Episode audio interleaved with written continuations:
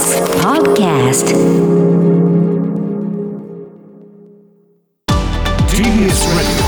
荻上チキセッション TBS Radio 905-954発信型ニュースプロジェクト荻上チキセッション荻上チキと。南部ひろみが生放送でお送りしています。ここからは特集メインセッション。今日のテーマはこちらです。メインセッション取材報告モード高校生が作ったサバ缶が宇宙へ。大気圏突破の奮闘記。2020年11月27日宇宙飛行士の野口聡一さんが国際宇宙ステーションから一本の動画を YouTube に投稿しました。そこで取り出して口に入れたのは一つの缶詰。福井県の若狭高校の皆さんが作ってくれたサバ缶ですね。大変美味しいです。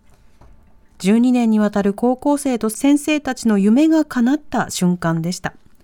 今日は福井県の高校生が作るサバ缶がいかにして宇宙まで飛び立っていったのか、宇宙食開発の模様を取材したライターの林公夫さん、高校生をサポートした先生にたっぷりと伺いたいと思います。はいサバの缶詰が宇宙に行ったそうです、そしてそれを高校生たちが作ったようですどういうことだ、はいということを今日は聞いていきますはい。ではゲストご紹介します。新刊サバの缶詰宇宙へ行く。サバ街道を宇宙へつなげた高校生たちの共著者で、ライターの林公夫さんです。リモートでご出演いただきます。林さん、ご無沙汰してます。よろしくお願いいたします。こんにちは。いよろしくお願いします。お願いしますこの林さんの新刊、んはいサバの缶詰宇宙へ行く、はい。どういった本なんですか？えっ、と、福井県立若狭高校の高校生があ開発製造した宇宙食、サバ醤油味付け缶詰というのが JAXA から正式な宇宙日本食として認証されて、うん。宇宙で野口さんがあの召し上がっていただいたんですけど、はい。高校生が開発した宇宙食っていうのは世界で初めてなんですね。へでしかも14年間300人以上の高校生が関わってきた長い道のりがあるんですが、その過程をたくさんの関係者の方に取材してまとめたのがこの本になります。へーでも宇宙食で缶詰ってイメージなかなかないですけれども、はい。あの今は缶詰も宇宙に持ってけるんですか？そうですね。あの、ロシアの宇宙食って缶詰が多いんですね。で、一方 NASA はフリーズドライとか、うんうんレトルト食品が多いですね。うんはい日本は両方、あの、打ち上げてます。僕が高校生の時にテキサスの NASA にあの見学に行った時にそうですかあの宇宙食食べたんですけど、フリーズドライのアイスとかを食べて、あ、宇宙は行かなくていいなとフリーズドライのアイいス。あれはね、あの、製法が宇宙食と同じっていうだけで、はい。あの、宇宙食のアイスは全然違うものあで。す。違うものなんですね。あそうなんそうなんです。かだから、あれ、あれ食べてまずいと思ってもらっちゃ困る。んあれですよ、ね。あれ ど失んなだったんですか？いやその時は。アイスクリームみたいじゃなかったの？アイスクリーム味なんだけど別にあの、うん。冷たくないし、うん。あの甘いだけ。これを楽しみに宇宙には行かないかな みたいな。なるほど、なるほあのど。当時ね当時ですよ、うんでもそれではないんですよね、林さん。そうですね。今すごく宇宙食って進化してまして、うん。300種類ぐらいメニューがあって、はい、あの、300 NASA とロシア合わせて、で、宇宙日本食も47品目あるんですね。うんうん。で、ステーキとかボルシチとか、日本だとラーメンとか焼きそばとかカレーとか、はいはい。いわゆる本当に日常で私たちが食べてるようなものを宇宙でも味わえるようになってます。うんあそして今回サバ缶を作った若狭高校、これどういった高校なんですか、はい。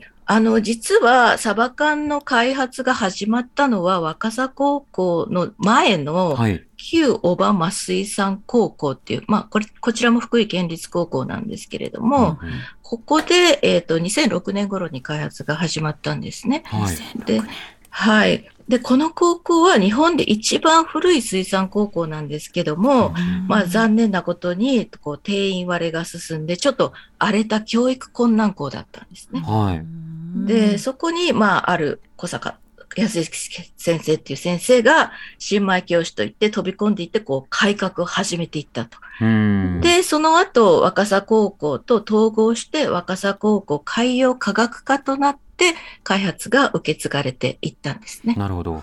はいこ。の小坂先生、かなりコミュニケーションを大事に授業される方のようですね。そうですね。あの、本当にこの先生、熱い先生で、はい。あの、なんていうんですかね、一番小坂先生の特徴って、見取りっていうのをすごく大事にしてらして、うんあの、生徒がほんの少し一歩踏み出した瞬間とか、何気なく語った一言って絶対聞き漏らさない、見逃さない。うん。うん、それがすごく小坂先生、あの、この間も文部省の優秀教職員にはい。文部科学省から表彰されたんですけれども、へそういったもう授業名人であるし、ものすごい負けず嫌いなんですよね。だからいいろんな壁を乗り越えていくし、もう巻き込み力もすごくって、まあ私もそうなんですけど、いろんな人が協力したくなうる、ん。そういった感じの先生です。そして文科省が優秀教員を表彰していることも知らなーかったです。うん、今、うん私も知らなかったんですけどうんも、あの各都道府県であの何人かずつ表彰されていて、全国で何百人かいらっしゃるんですけれども、はい。福井で10人いないうちの1人でしたね、今う年。んあの令和3年度ですか、はいあのなるほど。表彰されたばっかりですね。そして今日はですね、その小坂さんにもお話を伺った様子を音声で紹介したいと思います。スケジュールの都合で事前にお話を伺いました。では早速ですね、この、えー福井県、あ福井県立若狭高校海洋科学科えー教諭のえー小坂さんにお話を伺った、このサバ缶と宇宙がなぜつながったのか、そこのあたりをまずは聞いてみたいと思います。小坂さん、こんにちは。どうも、はじめまして、えー若狭高校の教諭をしております、小坂と申します。よろしくお願いします。世話になりま日はお時間いただきましてありがとうございます。す。いや、とんでもないです。もう本当、あの、大ファンでラジオかなり聞いてまあ、ありがとうございます。す。お世話になります。はい。では。早速、小坂さんの若狭高校で作っていたこのサバ缶、どういった経緯でサバ缶と宇宙というものがつながったんでしょうか？はい。私どもの学校はですね、最初はあの、小浜水産高校という海のことを教える学校からスタートしています。はい。で、その中で、あの、水産高校ですので、まあ、漁業とか食品加工とか流通とかいろいろ教えるんですけれども、その中で、まあ、サバの、えー缶詰をすごくたくさん作ってたんですね。はい。で、あの、私は神奈川県出身で、まあ、あの、いろいろ海外、ノルウェーとかヨーロッパとかいろいろこう経験してから教員になったんですけれども、その時にあの、本当にこの、みんなが誇りに思って作ってるサバ缶をもっとブラッシュアップしたいなっていうことで、あの、当時ちょっとまだ皆さんがあまり知らなかったハサップっていうこうグローバルスタンダードの、えー食品衛生管理システムを導入しました。はい。まあ、それはもうあの食品を輸出したりとか、高度な衛生管理でこう安全な食を作るっていうことを目指したんですけれども、うん実はそのハサップっていうのがあの NASA がアポロ計画のために作り出したものでして、はい。はい。でまあ、私もそのまま授業でですね、ハサップっていうのは NASA が作ったもんなんだよってことで授業したんですけれども、うん。そしたら生徒の方から、そんなんやったら、あの、サバ缶宇宙に飛ばせるんちゃうっていうことで、うん。うん。こう私もいつもあの生徒との対話をすごく大事に思って授業してるもんですから、はい。その中で生徒が言った一言がずっとこう耳に残ってましてう、ん。それがきっかけですね。ああ。じゃあ、生徒初の企画になったんですか？そうなんですよ。うんで、すごくもうごちゃごちゃし、あの、みんなと、なんていうんですかね、議論しながら授業するのが好きで、本当にこれ、誰が言ったかが分かんないのがちょっと残念なんですけど、最初、本当に一人が、なんか宇宙食飛ばせるんちゃうって言って、あ、おもろいなって言って、そこからですね、うん。うん。というわけで、まず小坂さんがですね、このサバの缶詰、なぜ宇宙食に目指し目指して作っていこうとなったかというと、まあ、高校生が会話の中でポロッと発言したことがきっかけだという話ありました。林さん、今のお話いかがでしょうか？はい。あの、福井県の小浜市って本当に小さな都市で、はい。やっぱりその取材した時にも、あの、その時の当時の先輩の先生とかにも取材させていただいたんですけど、最初に小坂さんが生徒がそんなこと言ってたよって職員室で言った時に、こんな田舎のね、その教育困難校で宇宙食作るなんて無理やろうって、そういうムードがやっぱ職員、職員室の大方の先生の意見だったらしいんですよ。うん。でも、そこで小坂先生がすごいなって思うのは、はい。本当に誰が言ったかもわからない。ポロッと、みんな授業の中で雑談でポロッと漏らす一言ってあるじゃないですか。うん本気で言ったわけじゃない。でも、その一言を聞き逃さなかった。うん。これ普通だったら、あの、聞き逃しちゃうと、うん。まあ。そんなん無理やろってうん。終わっちゃうことだと思うんですよ。雑談の中のちょっとしたなんか悪ふざけというか、まあ、悪くないな、うんふざけというか、リアクションでちょっと言っちゃったみたいなね、なんとなく思いつきで言ったかもしれない。うん。でもそういう一言をちゃんとキャッチして、うん。これもしかして、あの、できないかもしれないけど、可能性ってゼロじゃないだろうはいっていうことで動き始めるわけなんですね。そこがやっぱりすごいなっていうふうに思いました。うん。はい。このハカップという衛生管理システムを導入しようじゃないか、でそれではい衛生管理をか拡大というか向上していこうじゃないかということが最初にあったわけですけれども、それははい NASA のものなんだったら、それを目指しながら NASA の宇宙食にできるじゃないかってなったわけですね。その、あの、生徒の発想もね、私うん素晴らしいと思うんですよね。うん NASA がアポロ計画のために作ったっていう宇宙食を作るための衛生管理システムなんだよって言ったら、その生徒が、じゃあ宇宙食ここで作れるやん、みたいな。うんうちで作ってるサバ缶飛ばせるやんって。そこのちょっとしたジャンプですよね。発想のジャンプ。それをちゃんとキャッチして、実際にその他の先生に相手にしてもらえないのに動き始めた。それで JAXA の門を叩いていくわけなんですけれども、うん。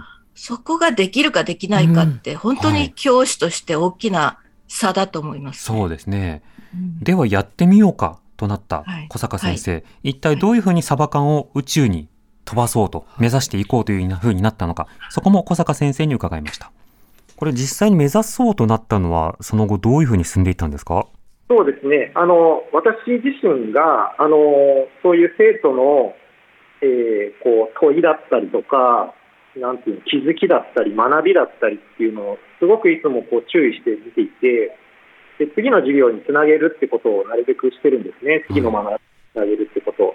ちょうど私たちあの課題研究という授業がありまして、うんでその中でじゃあ取り込んでいこうかっていう、まあ、生徒たちと話になりました。はい。でも最初、田舎なんで、本当に分かんなくて、ただまあ、いろいろ、あの、いろんなところに問い合わせていくうちに、えー JAXA の方の、もう正面からこう向かってきなさいっていう、こう、言っていただける方がいて、うん。JAXA の、こう、本当に本部にですね、連絡したところ、まあ、やってみようかというお返事をいただいて、そこから、うん。やってみようかというのは、ではその一緒にコミュニケーションを取りながら目指してみましょうかということだったんですか？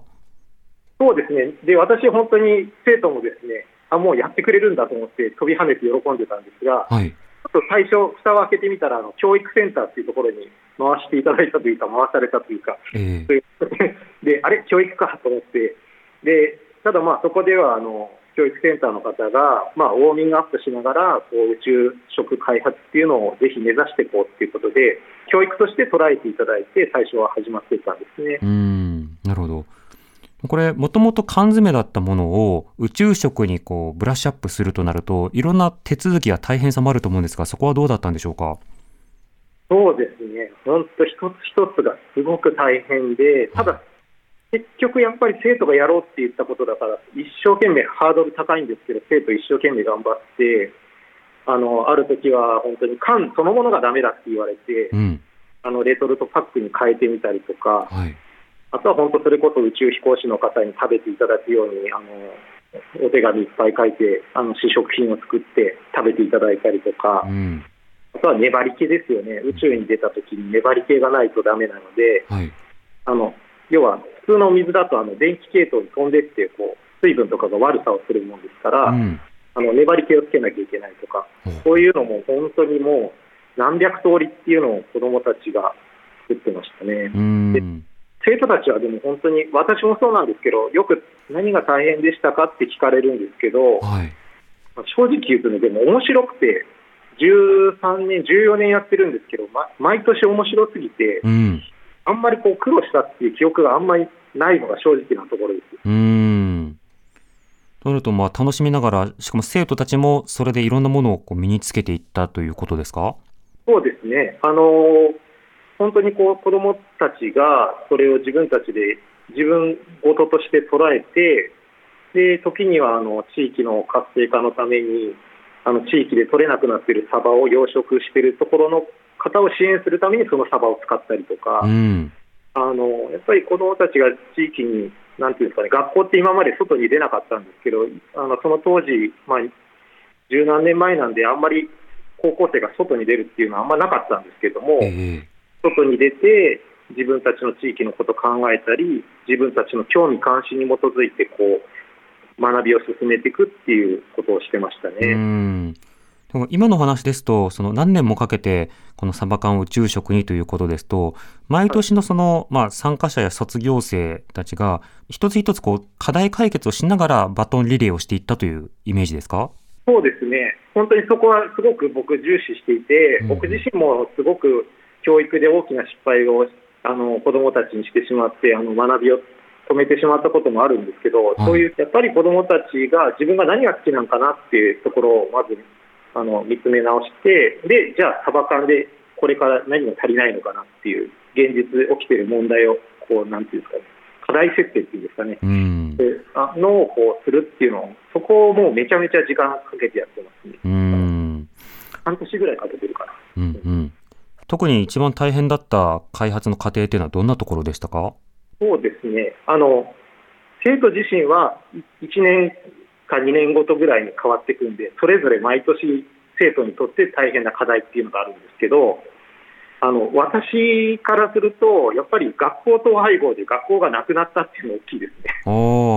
ただ、それもよくてですね、その時にあの本当にこう地域の、まあ、生徒たちも一緒に、で地域の大人たちとか、漁師さんなんかも一緒に入れてですね、あのどういう地域に将来しようとか、この若田地域にそで育つ生徒はどういう目標が必要なんだとかっていう、そういう議論をする場になったんですよね、統廃合した時に。うん。うん。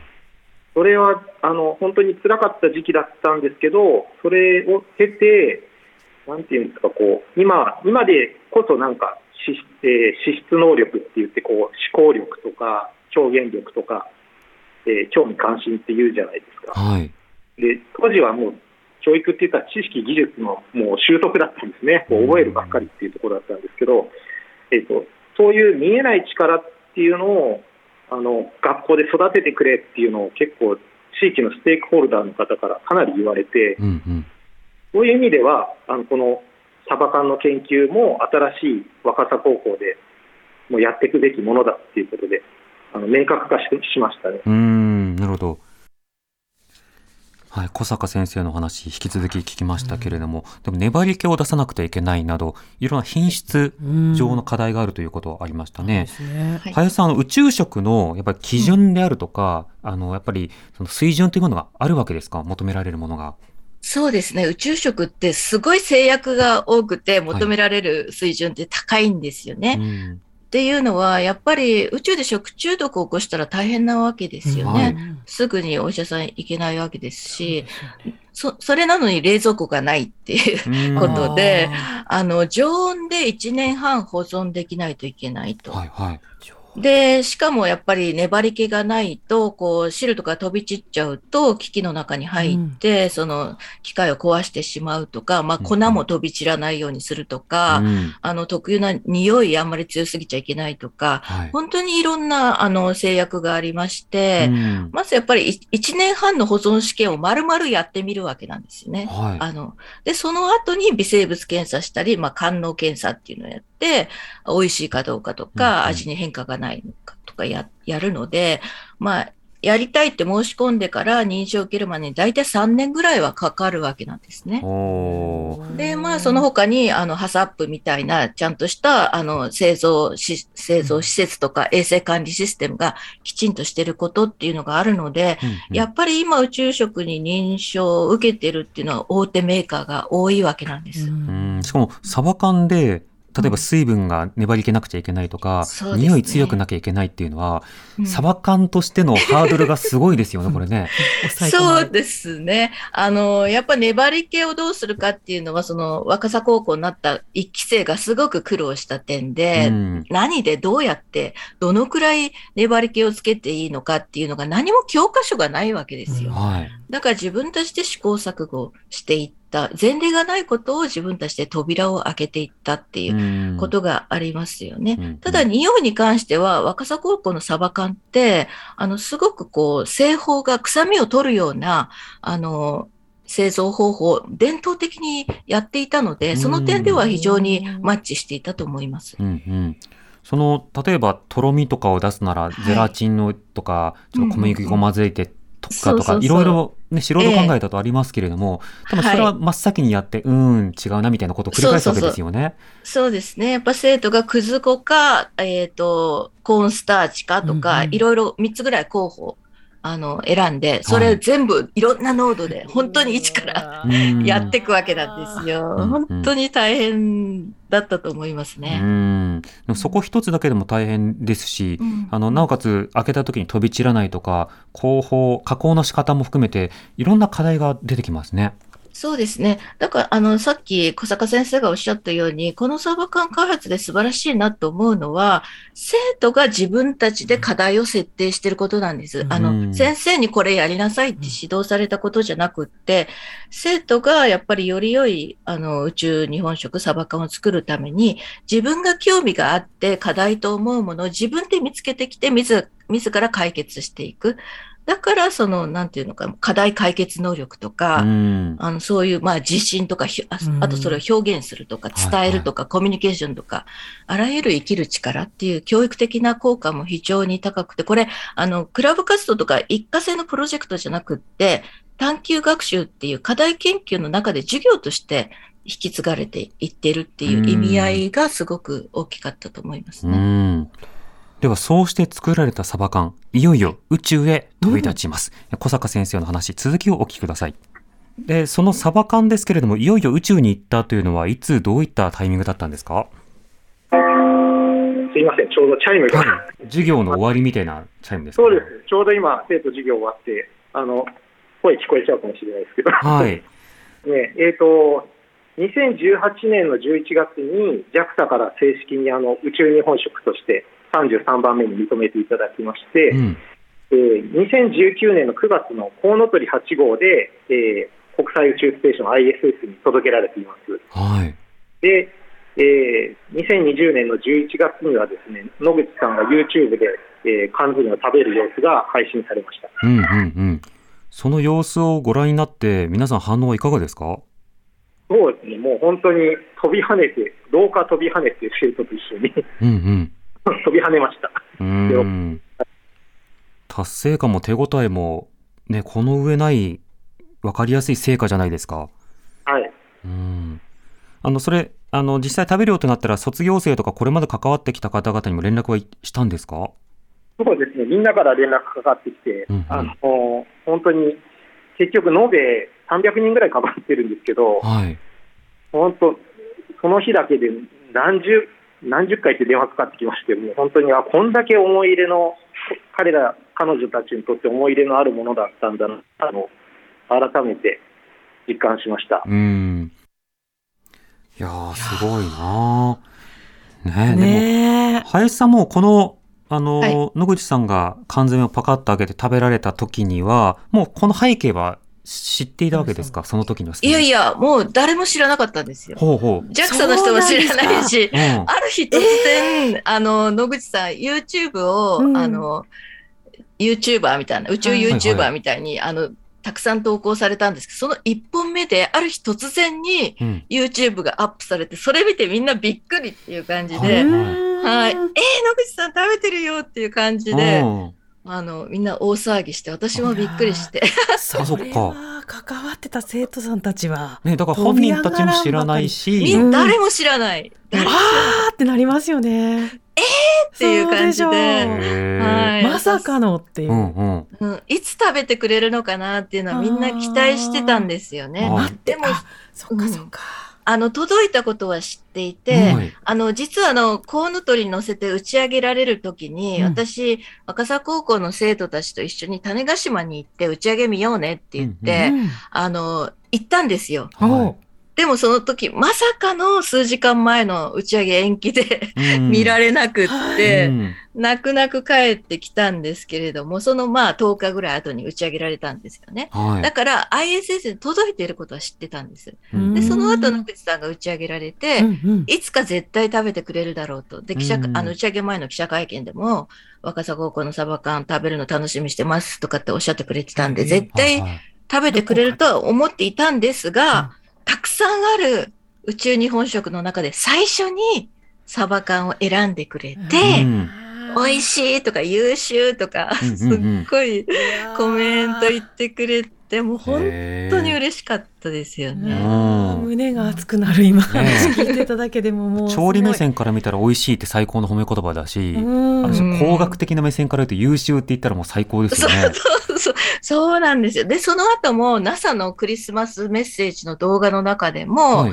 あの、サンクスギビングで日本から素敵なプレゼント届いたよってサバ缶見せて全世界にうんうん発信、英語で発信してくださったりして、あもう本当にすごい野口さん分かってくれてるってあいう。うん。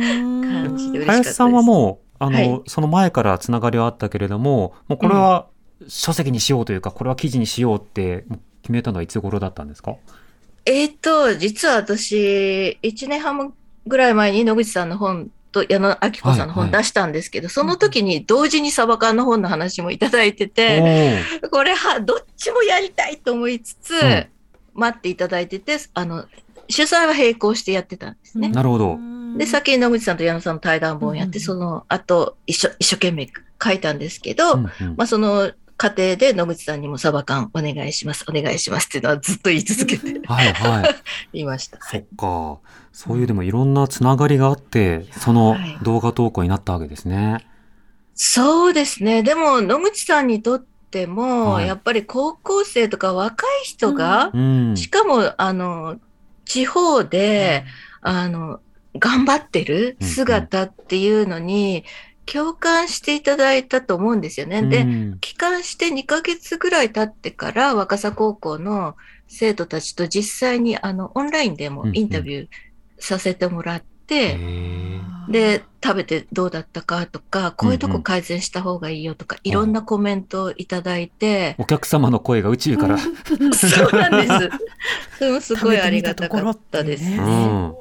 い。い。やーここまで話を聞いていて皆さんも気になるその若狭高校で作られたサバ缶なんですけれども今あるん目の前にです。あるんです。これ林さんに用意していただいたんです、はい。現物があるのでこちらパカッと開けて。食べれるの？そして味のレポート。はい。そしてさらに小坂さんのインタビューの続きも紹介していきたいと思います。楽しみですね。缶詰 TBS Radio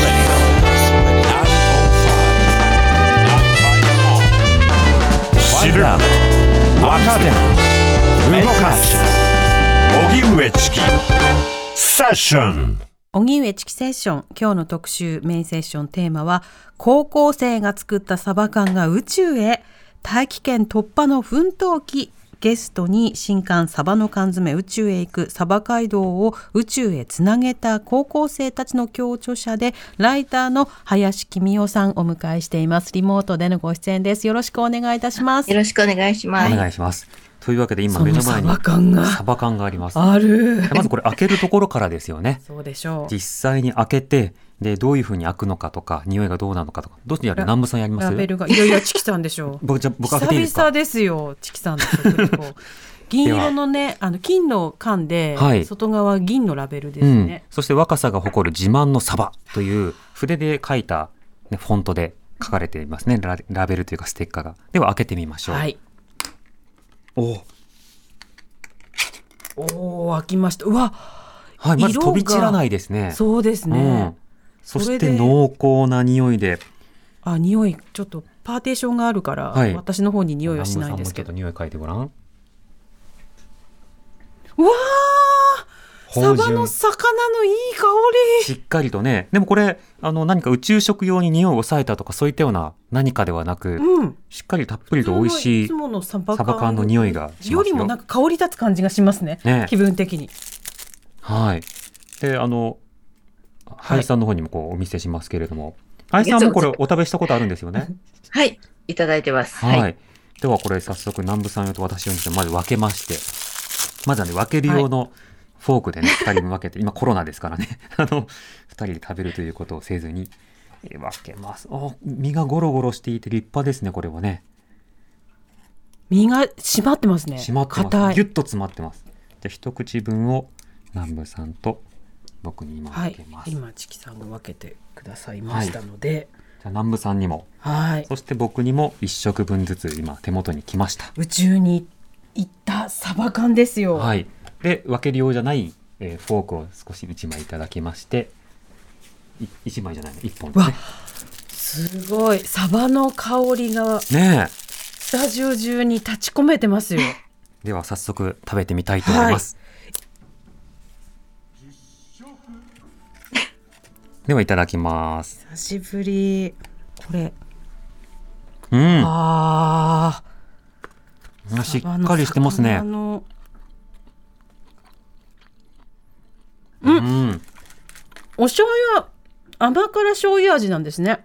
味はちょっと濃いめになってると思うんですよ。宇宙に行くとちょっと味覚が、うんあの、鼻が詰まったような感じになるので。味は濃いめにしてくださいっていうふうに JAXA からリクエストがあったので、うんうん。あ、確かにそれしっかり。で、はい、あの、お醤油、うん。そうですね、お砂糖とかお醤油の配分いろいろ変えてあの、ちょっと濃いめな味付けになってると思いますはい。ね。でもしっかり煮込まれていて、でも形も崩れないし、形は本当にゴロッとしっかりしてるんですけれども、はい口の中でちゃんとほどけるような、でも味がこうしっかりと、あの、濃い味でついているので、これはまあご飯が当然欲しくなるし、しっとりしてますね。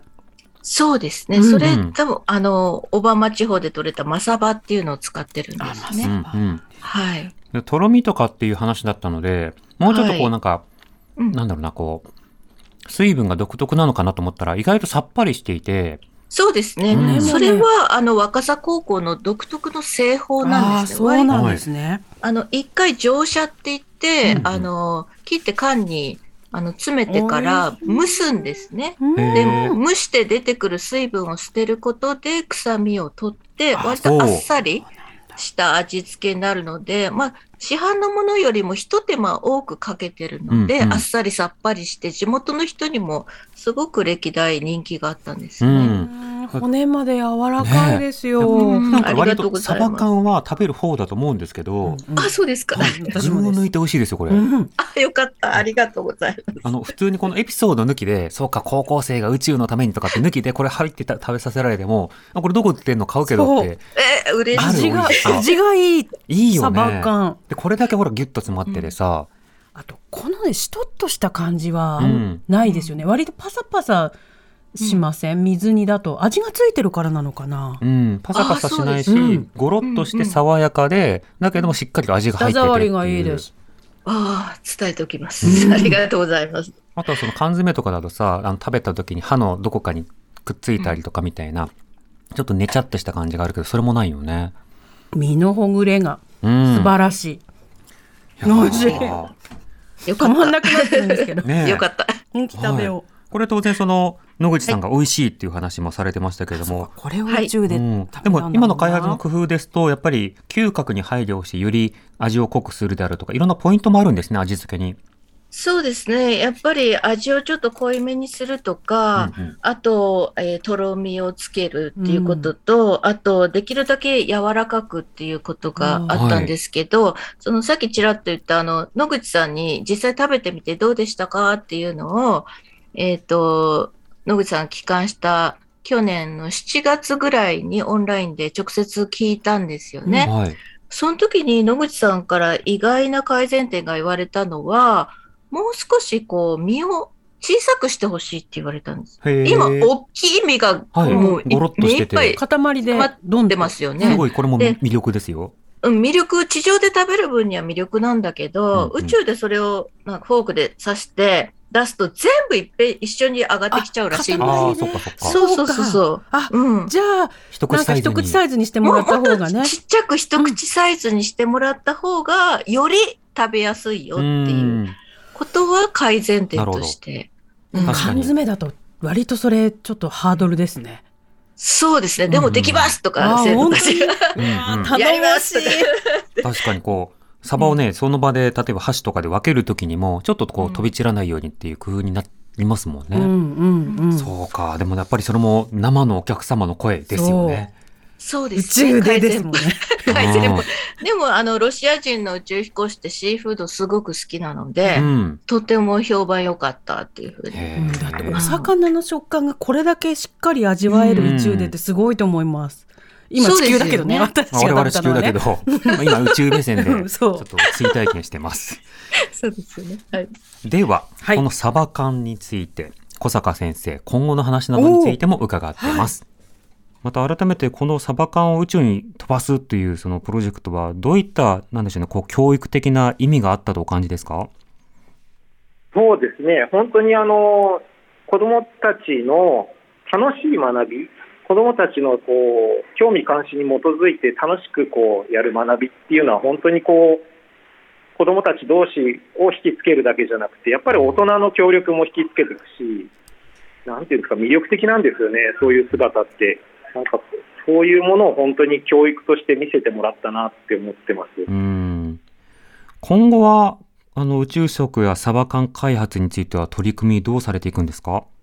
はい、あのこれも本当面白い話で、僕らはあの宇宙飛行士の方から放射線に強くなる食品とか、あのもっと違う味のものを作ってくれって生徒も言われたんですけど、はい。生徒自身はね、今こう、宇宙、有名になったこの宇宙サバ缶が食べれないんですよね、なかなか数が少なくて。うん。ですんで、あのそんな要望があるにもかかわらず、あの彼らはあの宇宙サバ缶地上化計画っていうのを勝手に立ててですね、はいは あの地上で 販売できるようにってことで、あの地元の企業と一緒にあの宇宙サバ缶をあの地地球味にするっていう、こうめちゃくちゃなこ 面白いことやってい。ます。ああ、じゃあまずは量産しつつ、なんでしょうそうですねグローバルメニューの一つにしていくっていうことですか？そうですね、やっぱりあの先輩たちもそうだし、今の子たちも、地域にとって意味がなきゃだめだっていうことを言っていて、彼らの自己満足で終わってはいけないっていうのを自分たちもよく言ってるもんですから、うん。えーそういう意味で、あの本当の地域の方々にお金が還元されたり、回っていくような仕組みを今、作ろうとしてますねう。ん。でも、マーケティングとしても面白いですよね。あの、まあ、確立されたブランドがあるわけだから、まずはそこをしっかりと商品化しつつ、味変や別の商品についてはその後だっていうことですよね。はい、はいうん、なんか、たくましいですね。そうですね、本当にだから彼らのなんていうんですか、本当、学びって、一緒にこう寄り添っていくだけでこう、僕ら幸せになるっていうか、あのすごいこう楽しいです、毎日。うん。わかりました。小坂さん、ありがとうございました。はい、ありがとうございます。え若狭県立、あ、福井、福井県はい立若狭高校の小坂康之先生のお話を聞いていただきました。いや、あの、今後別の味とかに行くのかなと思ったら、まずはこれを地球の皆さんに食べてもらおうといういや、ことで、そうですよ。だって市、場化プロジェクト。林さんと小坂先生、この本読んだら、うんまず真っ先に食べてみたいって思いますもうん。ん。ね林さん、今の話いかがですか？そうですね。あの、私、この本を取材して、すごく感じたことが2つあるんですけれども、うんうん一つはやっぱり、地域との関わうりんがすごく濃いんですよね。はい。で、やっぱりサバ缶開発の過程で一番大変だったのは、高校の統統廃合だっていうふうに、うんあの、さっき、はいあの、先生おっしゃってましたけど、その時に、やっぱりその荒れていた小浜水産高校時代に生徒がどんどん地域に飛び出していって、うんあの、海が汚れていたら、その浄化のために、アマモっていう海藻を植え始めたんですよね。はい。そしたら、その海が汚れていることに、諦めかけていた大人たちが、その高校生の取り組みによって、自分たちが恥ずかしいとやってこなかったことが、あそれに感化されて応援しようっていう、その、生徒のこう頑張りに大人がこう忘れかけていた情熱を